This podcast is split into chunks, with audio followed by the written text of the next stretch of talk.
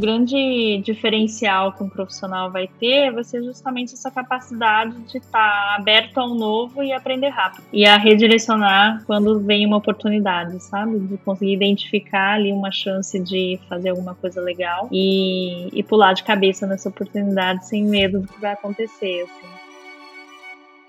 Olá pessoal, aqui é o Shin do podcast e no episódio de hoje estamos com a Flávia Takei, que ela vai contar a história dela pra gente. Oi pessoal, prazer estar aqui, obrigada pelo convite. Bacana, eu que agradeço. A Flávia ela é engenheira de produção formada pela Poli no ano de 2004, trabalhou por mais de 15 anos na consultoria Boston Consulting Group, fez MBA na Kellogg School e mais recentemente, em 2020, assumiu a posição de Chief Supply Chain Officer e Chief People Officer na Pet Love. E agora, começando sobre a sua trajetória, Flávia, queria que você contasse um pouco mais sobre a sua época de poli, é, quais eram suas expectativas naquela época. Claro. É, bom, contando um pouco de mim, né? Eu, embora tenha nascido em São Paulo, eu sou uma menina do interior, né? Eu vivia a vida toda em Poços de Caldas, no sul de Minas, é, sempre com a expectativa de que eu ia voltar para São Paulo justamente quando eu fosse estudar, né? E, e, foi interessante porque eu sempre gostei muito de números, mas eu realmente não tinha a menor ideia do que um engenheiro fazia quando eu comecei poli. É, e por sorte, aliás, na época minha minha cabeça era que eu ia fazer engenharia de telecomunicações, que era uma engenharia da época, né, da moda na época. Mas, de novo, não tinha a menor ideia do que um engenheiro de telecomunicações de fato fazia. É, e quando eu prestei a poli, eu dei muita sorte, na verdade, porque foi o primeiro ano de, da IC2. Eu nem sei se todo mundo sabe o que, que é, né? Mas era, na época era a primeira vez que você podia entrar na poli é, sem necessariamente escolher a engenharia que você faria. Né? Então, você tinha a oportunidade mesmo de ir trilhando o seu rumo a partir do primeiro ano, né? Então todo mundo fazia o biênio, né, que a gente falava. É, no, então o primeiro ano era igual para todo mundo e o segundo ano você começava a escolher o seu caminho, né? E foi aí que eu realmente descobri que elétrica não era minha, não era minha praia. É, fui para mais para a grande área mecânica, né? E quando eu fui, eu fui descobrir que existia engenharia de produção. Até então eu nem sabia que existia, nem sabia o que fazia. E quando eu descobri, é, eu me apaixonei, assim, eu adorei meu curso, acho que foi, foi super enriquecedor, tinha a minha cara, assim. É, e eu dou graças a Deus, né, que quando eu entrei era EC2, porque senão a minha vida teria sido muito diferente, eu nem sei se eu, taria, se eu teria conseguido terminar meu curso na Poli. É, mas na época, assim, primeiro, primeiro acho que foi isso, acho que eu gostei muito de ter essa oportunidade de conhecer melhor antes de escolher o caminho que eu ia traçar. É, durante a poli, né, além das aulas, assim, eu, eu tive uma experiência muito legal, porque eu era parte da Poli Júnior na época, então fiz, né, desde ser consultora até, né, começar a gerenciar projetos e, e até fazer parte da liderança por um tempo. É, e foi foi lá que eu comecei, que plantou as primeiras sementes, assim, para ser consultora, né? Porque no final das contas a Poli Júnior era, um, era uma consultoria, né? E, e, eu comecei a despertar essa, essa vontade, né? Eu, durante a Poli também, eu sempre tive aquela vontade de botar as coisas em prática, né? Então eu comecei a trabalhar relativamente cedo. É, meu primeiro emprego foi um estágio na Unilever, em planejamento logístico. Então era bem o, né, o coração da engenharia da produção, é, que foi muito legal, né? Mas muito rápido percebi, assim, mesmo nova, que uma carreira bem assim específica, né, ia me dar uma visão boa de uma única função, mas não uma visão mais ampla daquilo que estava acontecendo na, na empresa, né? Até hoje eu lembro que assim, eu não sabia o nome do CEO da Unilever naquele momento. Acho que até hoje eu não sei, na verdade, quem era o CEO da Unilever naquela, naquele ano. E, e aquilo me incomodava, né? Porque eu sentia que eu estava muito longe da onde as decisões estavam sendo tomadas, onde a estratégia estava sendo desenhada. E, e foi aí que eu decidi ir para o mundo de consultoria estratégica mesmo né? Eu fiz um estágio numa outra consultoria, na verdade, na Hollenberg, E quando eu me formei, eu, eu migrei para o BCG um pouco antes. Eu cheguei a fazer alguns meses de estágio no BCG e fui efetivada lá como como associate, né? E aí foi o início da minha jornada, que eu não tinha a menor ideia que ia durar 15 anos depois. muito bom, muito bom também ver como que essas pequenas experiências, né, não tão pequenas assim, mas coisas que a gente vive na poli, como que isso pode ter impacto ao longo de vários anos da nossa vida, né? Isso é bem bacana. É, e queria que você explorasse um pouco mais sobre como foi esse início de carreira no BCG. É, como que você compara também com as outras experiências?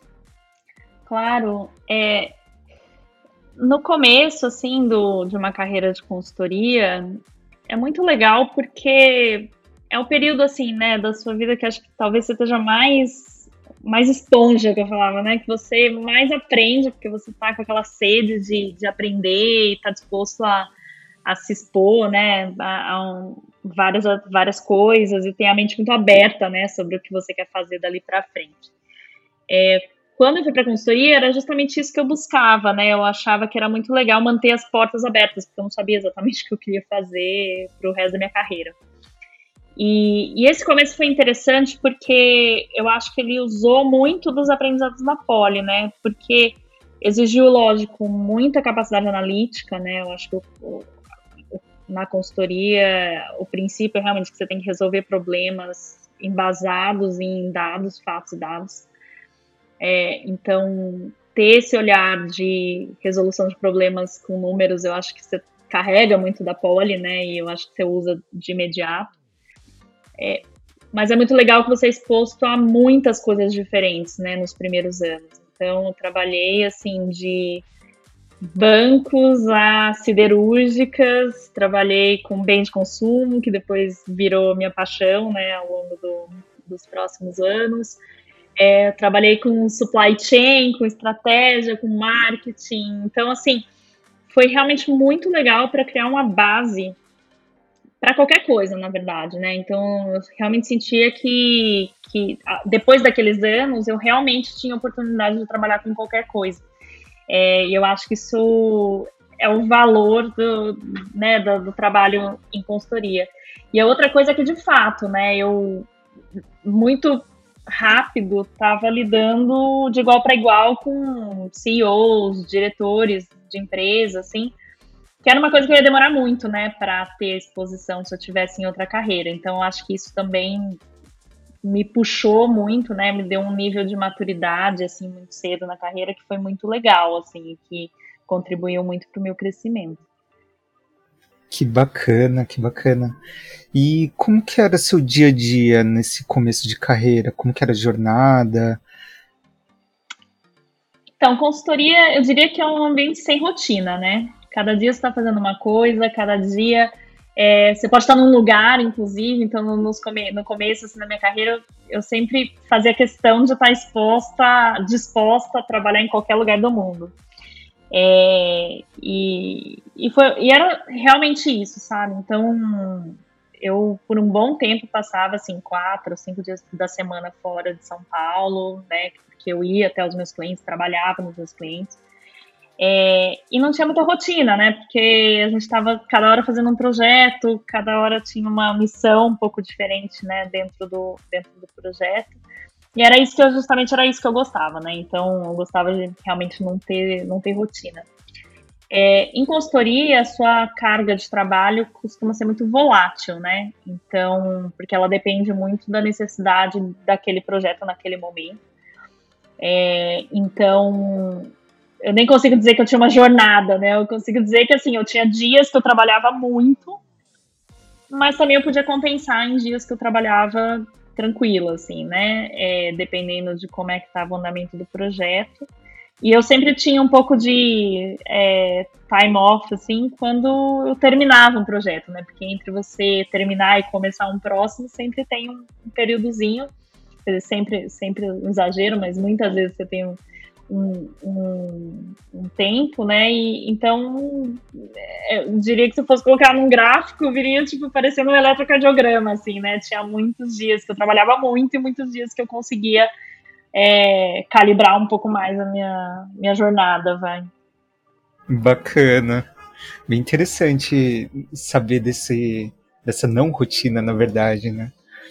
E nesse início de carreira, eu vi ali que você também teve algumas experiências fora. Você pode contar um pouco como que foi?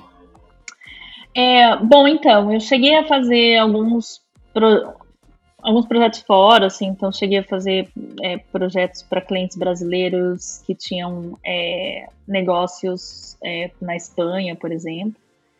É, mas a verdade, assim, no começo também a, a gente acha que a gente está cada dia, né, tipo, num país do mundo, a verdade é que cada dia você está numa cidade do Brasil, assim, é, no começo, né, mas aí, é, pela, pela BCG, né, pelo BCG eu tive um patrocínio do meu MBA, né, que eu acho que aí, de fato, foi a primeira vez que eu estava fora do Brasil, e, então foram dois anos estudando, é, nesse meio tempo, né, entre o primeiro ano e o segundo ano, eu trabalhei também no, nos Estados Unidos, né, eu fui, é, é, fiz meu summer no, na Racket Benkiser, é, na, nos Estados Unidos, então trabalhei em Nova York por uns três meses, é, e depois eu voltei para as minhas aulas, né, terminei o MBA, e um, e depois disso, eu, eu costumo falar que eu me mudei todo ano, né? Porque daí eu voltei para o Brasil, é, trabalhei um ano de volta no BCG e depois no próximo ano decidi voltar para Chicago, é, trabalhar pelo BCG por um ano num programa do próprio BCG de transferências temporárias, assim, chama Ambassador em que eles selecionam né, algumas pessoas de cada escritório para poder fazer intercâmbios né, com outros escritórios. E também foi uma, foi uma experiência super rica, né? Porque acho que não é só o, só o conteúdo, né? Mas é, assim, é, é de fato ser uma imersão assim, numa cultura diferente, aprender a lidar com essas diferenças, a gostar dessas diferenças, assim, eu achei que foi super enriquecedor, assim, gostei muito. Mas nessa época era aquela, aquela época áurea, né, do, do Brasil. Então, parecia que finalmente a gente ia né, avançar e, e aí foi nisso que eu apostei quando eu voltei para o Brasil, né, um ano depois. É, e de fato foi, foi, foi legal, acho que até pessoalmente assim, foi, foi importante eu ter voltado para o Brasil.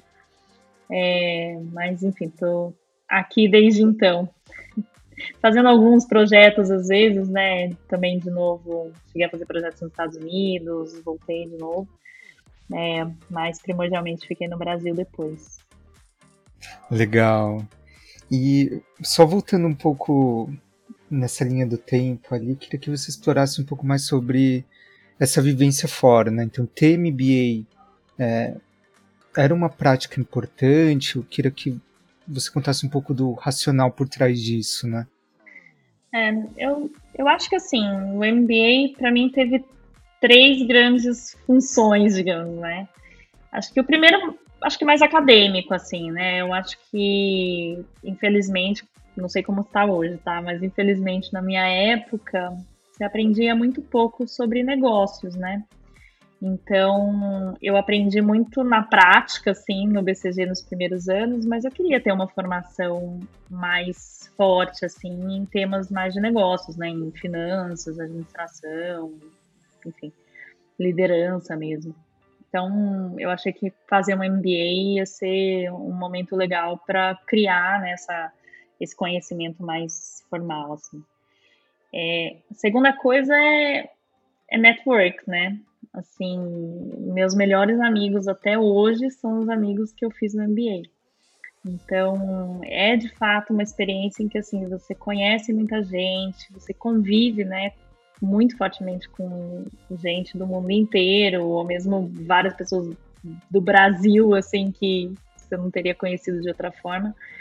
É, e essa rede ela, ela fica para a vida, assim, né? Então acho que tem um valor muito importante, assim, pelo menos para mim sempre teve.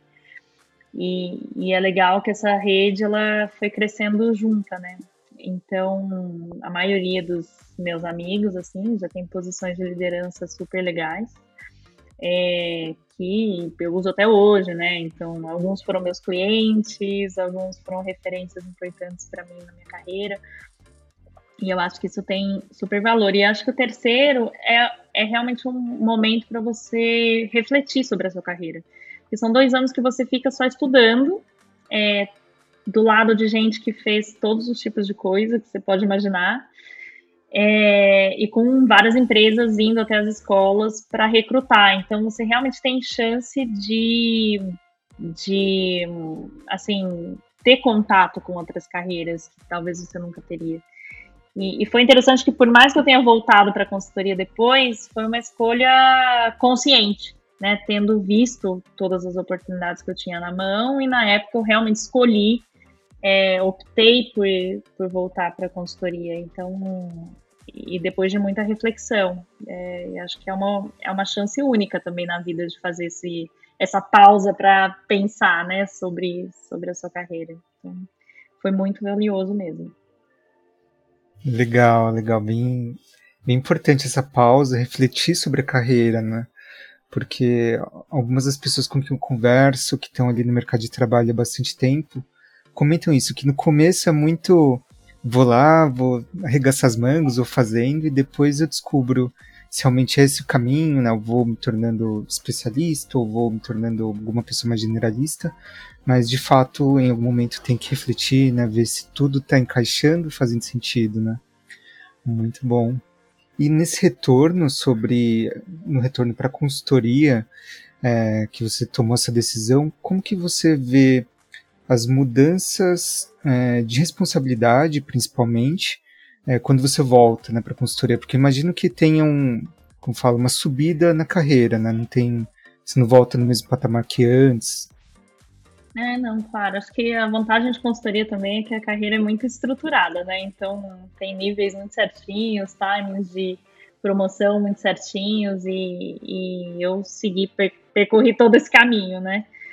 É, antes do MBA, a sua função muito é que eu, que eu definia como é, responder perguntas, assim, resolver problemas. Assim, então é um trabalho ainda que assim é muito com base em, nas hipóteses que, que são formuladas no projeto, né, do que, que é a, a, a resposta final. Você tem a missão de provar ou desprovar essas hipóteses, com análises, com entrevistas, com enfim, benchmarks. E é essa a sua função. É, com o passar do tempo, você começa a, a evoluir um pouco no nível de complexidade. Então, acho que logo que você volta do MBA, você passa a assumir desafios um pouco maiores, né? Problemas mais complexos, né? Enquanto que era diferente de quando você está pré-MBA, que, é, que, os problemas são um pouco mais, mais bem definidos, assim. É, depois dessa fase, né, como consultora, aí você passa a gerenciar times. Eu acho que aí é uma das grandes viradas na, na carreira, né? Porque você deixa de ser um, digamos, um super analista para ser um gestor, né? E a sua responsabilidade é, é muito mais de fazer o time responder as perguntas, de consolidar o trabalho desse time, de fazer uma gestão tanto do, do cliente como do, né, de todas as pessoas mais senior do, do próprio PCG que estavam envolvidas no projeto. Então, é muito mais uma cara de gestão do que de análise, né? embora ainda tenha muito, lógico. E aí, depois que você passa por esse primeiro step, né, de, de gestão, aí você começa a assumir, assim, relacionamentos com clientes, né, então você acaba tendo, assim, mais projetos embaixo de, de você, né, mais times, é, você começa a pensar, assim, na, na agenda estratégica ou na agenda do CEO, né, de uma forma mais ampla, né, então, ah, quais projetos, na verdade a sua pergunta é quais projetos ele precisa fazer, né? E que, que esses como esses projetos se, se juntam, né? Para resolver um problema maior, um desafio maior da empresa. É, e depois que você que você é, fica bom nisso, né? É o momento realmente que você é eleito sócio, né? Que daí é o, digamos, é o topo, né? Da carreira de consultoria, em que seu papel passa a realmente gerar oportunidades de projeto, né? É um papel mais comercial, é um papel mais de relacionamento com o cliente, para realmente entender as dores e aí sim você desenvolve, né, qual é o projeto, qual é a agenda que seus times vão, vão perseguir. É, que também é um outro nível de desafio, é um, outros, outros, outros skills mesmo, né, que você precisa ter, e eu acho que é bem legal. Então, legal da carreira é que justamente você, em, em momentos diferentes, você acaba desenvolvendo coisas muito diferentes, né, você falava que eu tinha contratos anuais, assim, com o BCG. E todo ano eu ia vendo se, pô, o próximo ano, será que eu vou estar me desenvolvendo mais aqui ou fora? E eu acho que eu fui fazendo essa, me fazendo essa pergunta 15 vezes, é, até que eu cheguei, cheguei no, nesse nível e acho que realmente não teve um ano igual ao outro, assim, cada ano aprendi uma coisa diferente, foi muito legal. Excelente, excelente. E queria que vocês é, abordassem um pouco mais sobre essa mudança, né, de assumir um papel um pouco mais comercial quando se torna sócia, como são os desafios, é, digamos, mais do, do, dia a dia e depois uns desafios mais ao longo do, ao longo do tempo, né, porque imagino que você precise elaborar uma pintura é, mais geral da empresa, né, do, do CEO da empresa, por exemplo, para definir alguma estratégia junto com ele, para definir esses projetos e até as priorizações, né? Pois é, eu acho que assim, quando você chega a sócio, é, eu acho que você continua tendo o desafio, digamos, intelectual de resolver um problema, de, né? Então tem um, tem um lado é, mais hard, assim, de conhecimento e trazer expertise, né? E, e, e uma bagagem assim que se acumulou ao longo dos anos. Mas acho que o maior desafio, na verdade, é que você passa a ter um papel de ser o braço direito do seu cliente. Então, muitas vezes ele, ele nem está precisando necessariamente do seu expertise, ele está precisando da sua sensibilidade de entender o momento crítico que ele está. É, de ter alguém alguém para pensar com ele sobre será que ele está com o time certo ou não? Será que aquele realmente é o momento de dar aquele passo? Qual é o impacto que isso vai ter na própria carreira dele, na, no futuro da empresa, no time que ele tem? Então, passa a ser um trabalho muito mais humano. Então, no, no fundo, você é, o, é realmente aquele parceiro do seu cliente. Então, é lógico que ele está esperando que você traga conteúdo, que você traga né, expertise, que você traga seu time né, para ajudar ele a fazer aquele projeto, mas ele está buscando confiança, ele está buscando relacionamento. E isso é, um, é uma virada para o consultor muito forte, né? Porque ele cresce a vida toda é, focado em responder a pergunta, focado em fazer o projeto, né? E quando você faz essa virada, realmente exige skills assim completamente diferentes. Muito bom, muito bom. E agora eu queria que você abordasse um tema é, sobre a sua perspectiva em relação à consultoria e as suas mudanças ao longo desses anos. Eu imagino que hoje um consultor seja diferente de um consultor de 10 anos atrás, 15 anos atrás? Sem dúvida, é muito diferente hoje.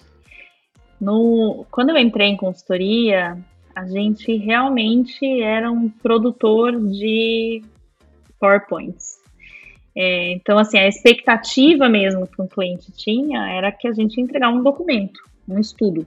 É, então, recomendações, etc., mas ainda assim era um bloco de papel que muitas vezes acabava na gaveta do, do CEO. Essa é a verdade, assim, porque, enfim, era só um pedaço de papel.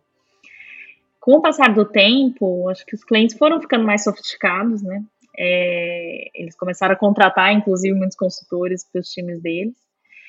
Então, isso já não era mais suficiente, né? Então, a expectativa que ele tinha era era que você trouxesse, primeiro, trouxesse muito mais profundidade de conhecimento assim da indústria, né? Porque no começo também era isso, né? Era um time de pessoas muito inteligentes que iam conseguir resolver o problema, né? É, e com o passar do tempo, acho que a expectativa dos clientes subiu muito, né? Eles queriam, eles querem isso, mas eles também querem pessoas que entendam muito bem da indústria, que entendam muito bem da função onde a gente está operando. Então, acho que isso foi, um, foi uma mudança, digamos, intermediária, né? Mas o que foi realmente a virada foi quando os clientes começaram a ter expectativa de que a gente fosse implementar o que a gente estava falando. Então, é, eu acho que na fase final da minha carreira, o, o trabalho era muito mais mão na massa, né? E, e, e, participativo assim na tomada de decisão mesmo do, do dia a dia do cliente do que era no começo, né? É, inclusive, assim, eu acho que uma tendência forte do mercado é, inclusive, ter contratos variáveis com o resultado daquele projeto. É, que eu acho que é, um, é um, uma expectativa completamente diferente do que se tinha em consultoria 15 anos atrás. Bem, bem bacana essa visão, faz muito sentido, né? A gente ter uma maturidade agora das empresas, né? Porque depois de vários anos ali com contratos, né? A gente renova um contrato, a tendência é que esse cliente ele tem mais expectativas, né? Quando se perguntar, e agora, o que mais? É muito bacana ver esse tipo de visão, até confirmando algumas hipóteses que a gente acabou conversando aqui dentro do, do podcast. E em relação à tecnologia, eu vi que você liderava ali a parte do BCG Gama. É, você pode contar aqui pra gente o que, é essa iniciativa, como que funciona? É, então, é interessante, né? Porque acho que essa, inclusive, liga um pouco com a sua pergunta, né? No começo da minha carreira, é, a gente usava muito Excel e Access, né? Acho que quem usa Access hoje em dia, né? É, mas com o passar do tempo, a, a tecnologia permitiu que as análises fossem muito mais sofisticadas, né? é interessante que, assim, quando eu era mais nova, você tinha que ter a habilidade de selecionar um bom sample, né? Porque o Excel só tem 65 mil linhas, então você não consegue fazer bases inteiras de clientes, coisas do gênero.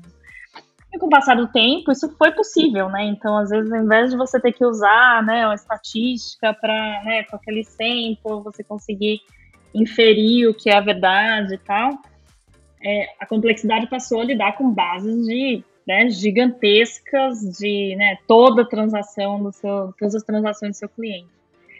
Isso exigiu né, é, saber lidar com ferramentas muito mais, muito mais avançadas, né, e, e, e abriu as portas para realmente começar a gente poder usar data science, né, que há, muito, há um tempo atrás parecia uma coisa muito distante. Só que o perfil de quem trabalha com data science é muito diferente do perfil de um consultor, né? É, até em termos de motivações, em termos do tipo de, de carreira que essa pessoa quer ter. E refletindo sobre isso é que a gente fez essa divisão, né? Então a gente criou o BCG Gama, que, que realmente é um time focado em data science, né? É, formado por data scientists é, engenheiros de dados, enfim, com todo, todo esse expertise de data science, é, para resolver problemas né, que exigem ou que têm oportunidades resolvidas com um nível muito mais avançado de modelagem, né? Então, você consegue fazer otimizações, consegue fazer, é, enfim, é, níveis muito mais avançados de, de análise é, inclusive gerar assim, ferramentas mesmo, né, que o cliente pode, pode usar depois. Então, fazer software é bem diferente, né, de, de, de fazer consultoria estratégica. É, e eu tomei a decisão, né, de ter esse duplo chapéu, porque eu sempre fui muito apaixonada por esse tema, né, eu lembro que meu TCC, inclusive, foi um modelo de otimização, né, de planejamento integrado, e foi interessante porque quando eu terminei ele, eu falei assim, ele é muito legal, pena que ele nunca vai poder ser usado, porque não tinha capacidade de processamento de fazer todos os SKUs, né, do, da empresa naquela época. E, e foi muito legal ver que hoje em dia é bem possível e bem, bem comum, na verdade, né, você lidar com esses problemas com data science. Então, para mim foi super uma satisfação, assim, poder, poder trabalhar com isso, né? E, e, e, achei que foi uma super oportunidade, assim, de aprendizado. Foi um mundo novo que, que se abriu para mim. Eu me sinto muito grata, assim, de ter feito parte é, desse grupo, que inclusive eu acho que viabilizou muito esse passo, né, que eu acabei de dar na minha carreira. Que bacana. E agora vem uma pergunta mais surpresa aqui, é, que não, não, coloquei no roteiro de, de, perguntas, mas eu queria ver um pouco da sua visão sobre o futuro. É, já que a gente está falando de mundo novo, né, que teve toda essa mudança de agora, tem capacidade de processamento e tudo mais. Mas e agora? O que você imagina que são os próximos passos aqui para quem até quem vai começar a carreira em consultoria ou quem está se formando hoje na Poli como um todo? É, eu acho que é, o que é interessante é que, enfim, eu acho que eu acho que ao contrário do que era um tempo atrás, né, hoje em dia você não, não tem a menor ideia do que vai ser a sua carreira nos próximos 5, 10, 20 anos. É, porque é impossível de prever, né? As coisas avançam tão rápido e mudam tanto que aquela pergunta clássica, né? O que, que você quer para os próximos cinco anos passou a ser um pouco irrelevante, assim, né? Você não sabe o que, que você vai estar fazendo daqui cinco anos. Então, acho que exige um, um, uma versatilidade, assim, das pessoas e uma capacidade de aprendizado é muito maior, né? Você tem que estar sempre aberto a aprender alguma coisa nova, porque as coisas avançam tão rápido que você nunca pode estar acomodado, né?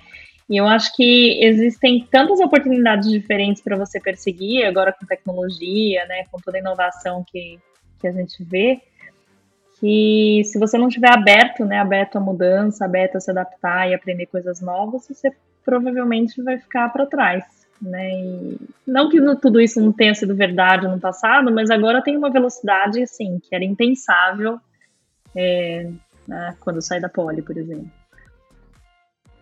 Muito bom, muito bom. Isso é, isso é bem verdade.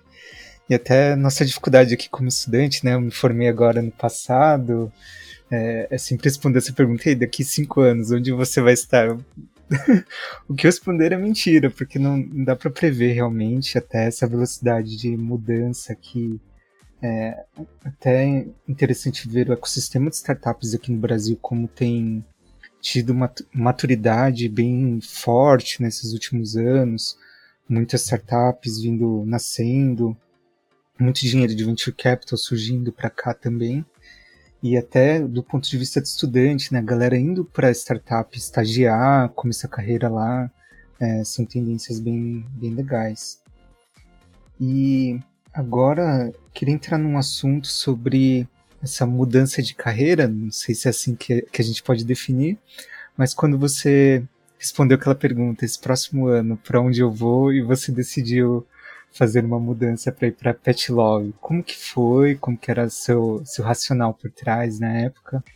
Então, eu acho que assim, quando você é eleito sócio, você chega um pouco no topo, né, é, da carreira de consultoria. E por mais que você possa ficar cada vez melhor, né, cada vez um sócio melhor, acho que a carreira não muda muito, né? É, essencialmente. Assim. É, e eu sempre tive uma vontade de estar do outro lado, né? De ser cliente, assim, de ser executiva. É, que, assim, eu acho que a carreira de consultoria é, é muito legal e gera muito valor, mas eu sempre tinha a sensação de que eu queria estar do outro lado para, de fato, tomar as decisões. Eu acho que é, é fácil você recomendar, vai, não quero desmerecer, mas assim, uma coisa é você recomendar um caminho, outra coisa é você decidir por esse caminho. E eu sempre achei que essa era uma evolução que eu precisava ter na minha carreira, né? Se eu quisesse ser uma, uma profissional mais completa. E, e foi aí que me veio a oportunidade, né? De, de ir para um, uma startup. Na verdade, eu falo nem é uma startup, né? É uma scale-up, que é uma empresa que já tem um, né, um tamanho relevante, mas está em crescimento, está em transformação. E, e, eu queria justamente uma empresa nesse estágio porque eu não queria ir para uma empresa tradicional, assim, né? Alguma coisa que fosse um pouco um pouco mais do mesmo, fosse um pouco mais lenta, né? No sentido de que, pô, é um transatlântico, né? Para você virar um transatlântico sempre exige muita, muito esforço. É lógico que é super legal, assim, não, não quero de forma nenhuma desmerecer essa carreira, mas eu queria alguma coisa que fosse um pouco mais um pouco mais dinâmica, em que eu fosse aprender bastante rápido e tivesse já numa posição que eu tivesse realmente bastante influência já sobre o negócio como um todo, né? E aí eu acho que foi aí que eu, que eu decidi que eu queria é, trabalhar com empresas é, scale-ups e de tecnologia, que também era uma outra coisa que eu queria muito ter exposição, aprender e tal. É, e a Pet Love para mim foi um fit perfeito, né? Porque ela é uma empresa de varejo, que era a minha área de expertise no BCG, é, que estava se transformando numa empresa de tecnologia, alavancando justamente uma estratégia de, de com base em dados, né? Que era muito do que eu tinha como crença, assim, no, no BCG Gama. Então, pô, é, é uma oportunidade perfeita, né, para para eu fazer essa, essa mudança. E, e, acho que de fato tem, sido, tem se mostrado assim uma, uma decisão correta, assim, sabe? Eu tenho gostado muito assim da nova dinâmica, dos novos desafios, tenho aprendido muito. É, então, enfim, acho que eu estava mesmo pronta para uma nova, uma nova etapa assim na minha carreira e estou feliz com a escolha que eu fiz. Que bacana. Então, parabéns por, tomar essa decisão, né? Exige muita coragem. Qualquer mudança de carreira que a gente faz, né? exige coragem. É sempre uma aposta, né? Será que eu vou gostar? Será que eu vou ser feliz? E, e você tomar uma decisão e acertar é sempre muito bacana. E me conta mais sobre essas mudanças em relação a é, como que é estar do outro lado da mesa, né? Você agora que seria potencial cliente ali de uma consultoria grande, é, como que são essas tomadas de decisão na prática ali? É, como que são esses desafios? É, eu acho que realmente é bem diferente de consultoria, isso é um fato. É, eu acho que como consultor, você consegue assim se focar num único problema, no fundo, né? Você tem um projeto que tem um escopo bem definido e você consegue se focar totalmente em resolver aquele problema, né? Entregar aquele escopo. É tipicamente com um time que você já já, já sabe como lidar, né? É, é relativamente homogêneo, assim, né? Então não tem, não tem um desafio de, de lidar com perfis tão diferentes assim, né, no, no dia a dia. Quando você vai para o outro lado, é, primeiro que assim, você não consegue se focar 100% em nada, né? Tem coisas acontecendo o tempo todo é, que você tem que resolver. Então, assim, é, é um nível de fragmentação, assim, que é impensável em consultoria. É, outra coisa é que assim, você não tem nem o perfil né, do consultor no seu time, ou pelo menos não tem o seu time todo tão homogêneo e tão com a mesma cabeça, assim. E, e você não tem tempo para entrar nos problemas com o mesmo nível de profundidade que você teria se estivesse pensando só naquele problema. Então exige uma capacidade de tomada de decisão com muito mais ambiguidade, com muito mais incerteza. Né? Então, para um consultor, é lógico, dá muito frio na espinha no começo, porque você fala, pô, tem que tomar decisão que, assim, em consultoria eu passaria semanas analisando, né, e teria sido, sabe, super robusto, teria visto todas as alternativas e feito muita análise para tomar uma, né, para fazer uma recomendação, aqui eu tenho que fazer em uma semana com o que eu tenho na mão. Então, é, é uma mudança bem forte, assim, sabe, do, do, do que da, da minha função mesmo, e eu acho que foi legal porque me despertou assim um outro nível de respeito pelos meus clientes antigos, porque hoje eu vejo muito mais como é realmente desafiador estar do outro lado, assim, e, que muitas vezes a gente acaba não enxergando porque a gente nunca viveu, né, como consultor. Então, para mim, acho que a experiência está sendo rica justamente por isso, né? Que eu o tempo todo me vejo do outro lado, né? E vejo como como estaria agindo se eu fosse consultor, minha consultora, né? É, inclusive eu tenho contratado algumas consultorias e, e, é muito interessante assim ver sob a ótica de quem está como cliente, não quem está fazendo o projeto. Assim. É, tem sido muito legal. Muito bom, muito bom. Bem bacana trazer essa visão aqui, poder comparar. E agora, mais de curiosidade, quando você agora decide fechar um projeto de consultoria, agora você está nessa posição de contratar e de fato contrata um projeto de consultoria, é, quais são os racionais por trás ali para poder contratar? Você define qual que é o projeto? Qual era a maior dor que você tem dentro de casa? Como que funciona? É, eu acho que assim, a decisão de contratar consultoria, para mim, ela tem primeiro um viés de você trazer uma expertise que você não tem dentro de casa, né? É, de uma forma rápida, porque sempre demora muito para você formar um time que tenha um, um, expertise totalmente novo na sua empresa, né? Então, às vezes precisa daquele expertise naquele momento para resolver o problema que você tem naquele momento. É, o outro ponto é justamente essa questão do foco. Muitas vezes você não consegue, assim, dedicar o seu time a um único problema, porque tem várias coisas acontecendo ao mesmo tempo e eles não têm tempo, justamente, nem, nem é, enfim, nem, nem a capacidade de, assim, sabe, se blindar de todo o resto para poder focar na resolução daquele problema. E um consultor, ele está ali com um escopo muito definido, né, que é exatamente o que eu vivia do outro lado. É, então, para mim, assim, esses são os dois grandes motivos pelo qual eu estou buscando essa ajuda externa. Assim. Muito bom, muito bom. E daqui para frente, o que, que, você imagina de próximos desafios, próximos passos? É, até pensando agora no contexto atual, assim, de talvez uma retomada da economia, né, a volta do consumo no varejo. Então, assim, ambições pessoais para mim, acho que em, em, primeiro lugar eu tô num eu tô num projeto de construir uma nova empresa, assim, né? Então, nosso objetivo é conseguir abrir capital, né? Então, fazer um IPO em alguns anos. Então, acho que em termos de conquista, né, eu tenho muito essa ambição, assim, de ver a empresa realmente, sabe, ganhar porte, estar tá num nível capaz de abrir capital. Acho que é muito legal, vai ter sido uma conquista muito forte.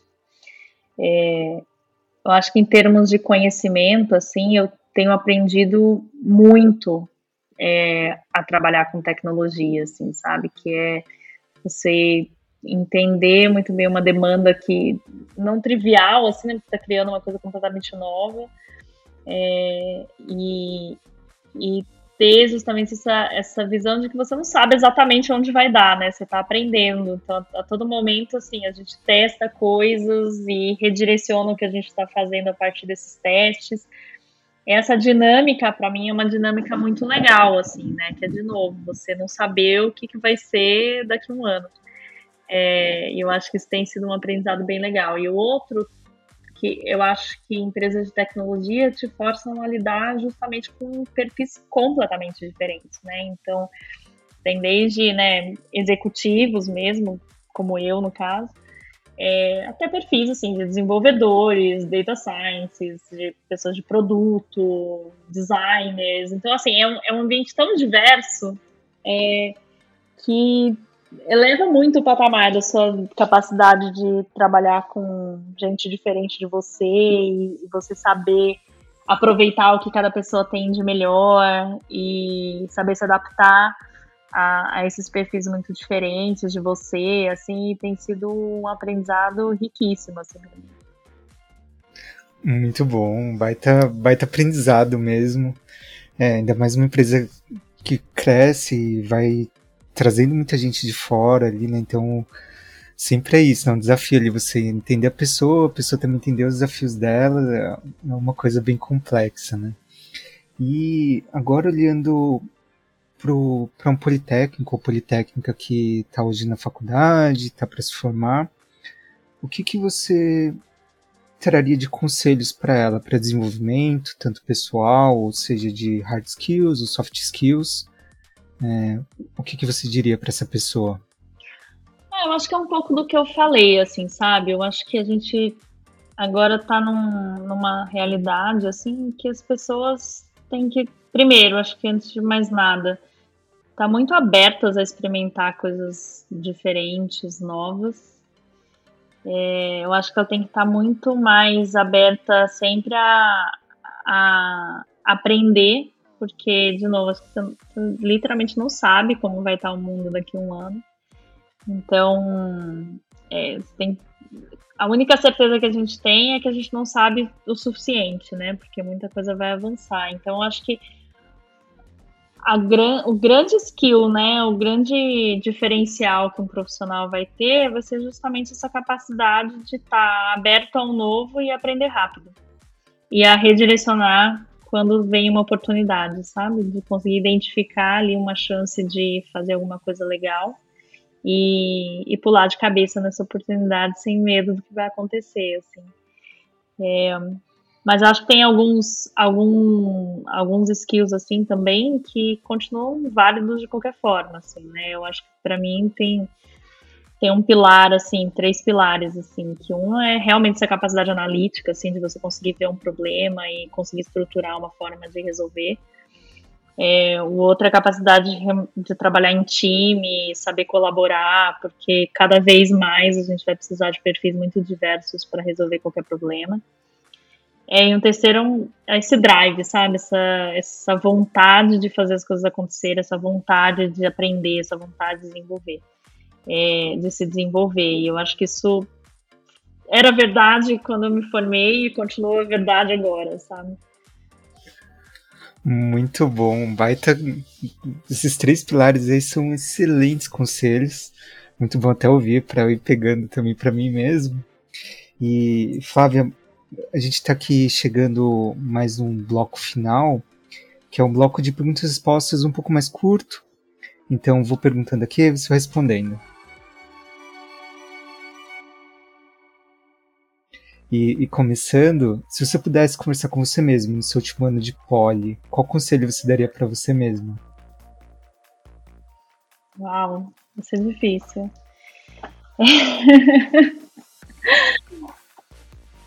ah,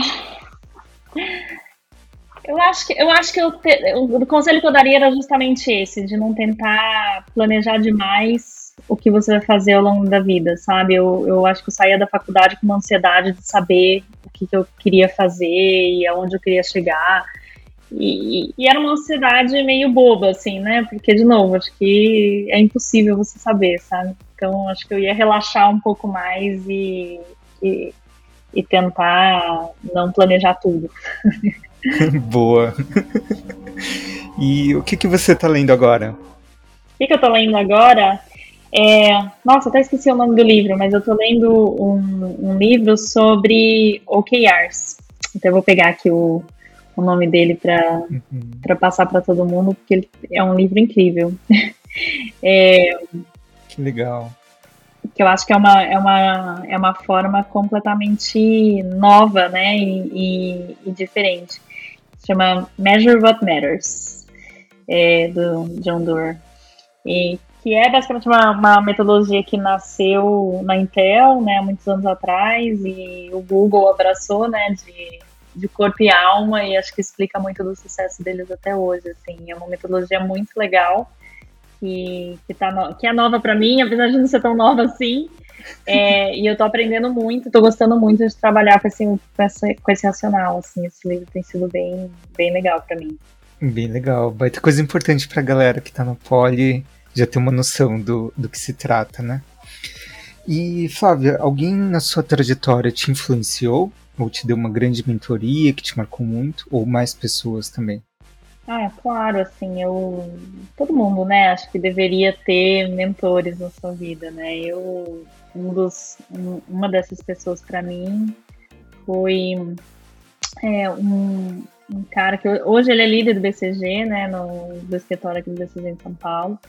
É, e ele estava comigo, assim, desde que ele era um gerente júnior, assim, eu fiz com ele um dos primeiros projetos dele no BCG e a gente foi caminhando juntos até, até hoje, né? E, e eu acho que para mim ele foi uma referência muito forte, assim, de acho que de, de formação e preocupação, assim, com o desenvolvimento das pessoas que estão com ele é, acho que um, um exemplo assim de, de, ah, de, de disponibilidade e, vamos dizer assim, uma, uma predisposição de se preocupar com, com as pessoas que eu acho que para é incrível assim, né? Porque eu acho que ele, ele criou uma, uma rede, uma hora em torno dele, justamente de pessoas que quase se sentem em dívida com ele, né?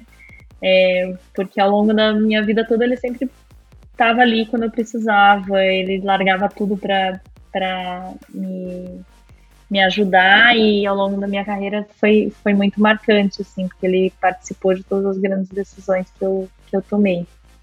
É, enfim, acho que foi, foi super importante ter uma pessoa para dividir, para ouvir e para poder contar mesmo, né, nos momentos mais difíceis e mais críticos, assim, da, da minha vida. Muito bom, muito bom. Bastante daquilo, né, de give first, né, te ajuda e vai, vai seguindo um ciclo bem positivo, né. É, exatamente. Eu, eu acredito muito em em você ser giver, né? Eu acho que é, sempre, sempre gera frutos positivos para você mesmo. Muito bom. E você tem alguma fonte de atualização diária, algum podcast, jornal que você lê todo dia? Ah, tem alguns, assim. Eu, eu costumo ler, não ler, né? Ouvir é, tanto, assim, os jornais locais, né? Tipo, Estadão, é, Globo News, etc. Assim, acho que todos os, os é, CBN são os mais comuns, assim, acho que para me atualizar mesmo, né, no, no dia a dia. É, eu adoro um, um podcast que chama How I, How I Built This, é, que fala sobre a história de vários empreendedores e tem, né, toda, toda semana tem alguma coisa diferente, assim, para algum business diferente. Eu vi a história deles desde o começo, assim, é super legal. É, eu adoro esse podcast. É, e eu tenho um agora, eu ouço vários, dá pra perceber, né?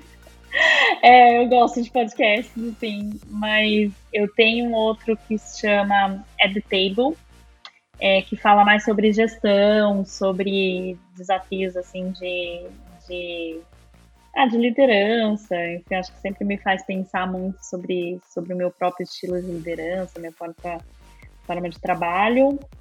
É, eu adoro os podcasts da Economist, que eu acho que é um, são legais assim para entender um pouco do que se passa no mundo e algumas análises interessantes, assim, umas críticas interessantes sobre o que está rolando. É... e adoro TED Talks, assim, então eu ouço bastante, assim, porque são, de novo, né, assuntos totalmente diferentes, então faz você viajar um pouco e pensar, pensar coisas diferentes, enfim. É, e é isso, assim, dá pra ver que eu ouço muitos podcasts, né? Muito bom. é algo que eu gosto bastante. gosto bastante. Espero que o, o, podcast entre na lista aí também. ah, legal, vai sim. Muito bom. E, e, Flávia, nessa sua trajetória, você com certeza já ouviu muita gente, já desenvolveu muita coisa, mas você deve ter algum aprendizado que você recebeu ou você mesma desenvolveu e agora está passando para frente. Que aprendizado é esse? Ah, eu acho que o maior aprendizado mesmo é um pouco do que a gente falou, né? É ser o giver, né? Eu acho que quanto mais você se desprende, assim, de, sabe, só da sua agenda pessoal e pensa no outro e tá ali disponível para quando ele precisa, disposto a ajudar, é, mais você cria uma rede de, de, de ajuda, né? E que vão estar tá lá quando você precisa, e porque sempre vai acontecer, né? Então, para mim, esse aprendizado de, de, de, ter esse desprendimento, né, de, de ajudar sem esperar algo em troca, eu acho que é um dos grandes aprendizados assim que eu tive ao longo da minha vida, assim. Muito bom, vai ter aprendizado mesmo. E Flávia, eu agradeço muito pelo papo aqui. Se eu pudesse, eu ficaria mais 10 horas aqui só conversando, só para aprender muito mais. Só nesse tempo aqui já deu para aprender muita coisa bacana. É, obrigado pela disponibilidade. Eu sei que a agenda deve ser bem concorrida aí do, do seu lado. Então, muito obrigado por compartilhar tudo isso aqui com a gente. Imagina, foi um prazer.